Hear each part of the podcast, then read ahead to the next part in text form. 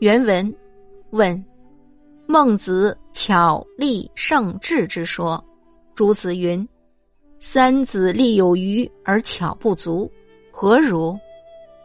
先生曰：“三子固有力，亦有巧，巧力实非两事。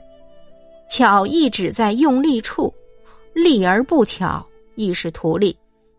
三子譬如射，亦能不箭。”亦能马箭，亦能远箭，他射得到巨位之力，重处俱可谓之巧。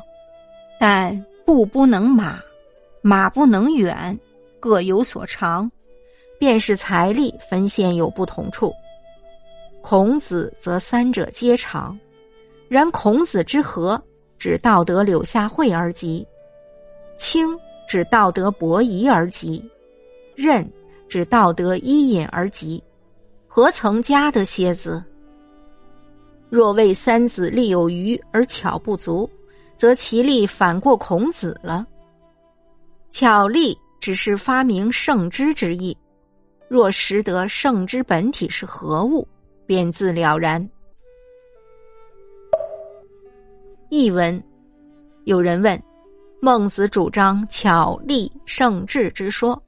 朱熹认为是三子力有余而巧不足，不知这种理解是否正确。先生说，三个人，伯夷、伊尹、柳下惠，固然有力，也有巧，巧和力并非两回事。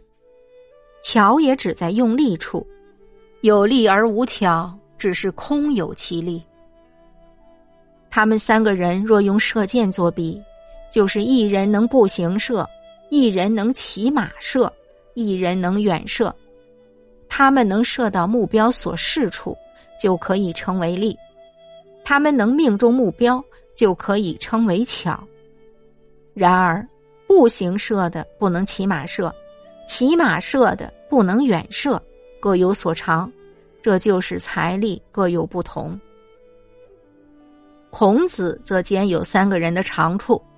但是他的随和只能达到柳下惠那样的程度，他的清高只能达到伯夷那样的程度，他的以天下为己任的心情只能达到伊尹那样的程度，未曾再添加什么。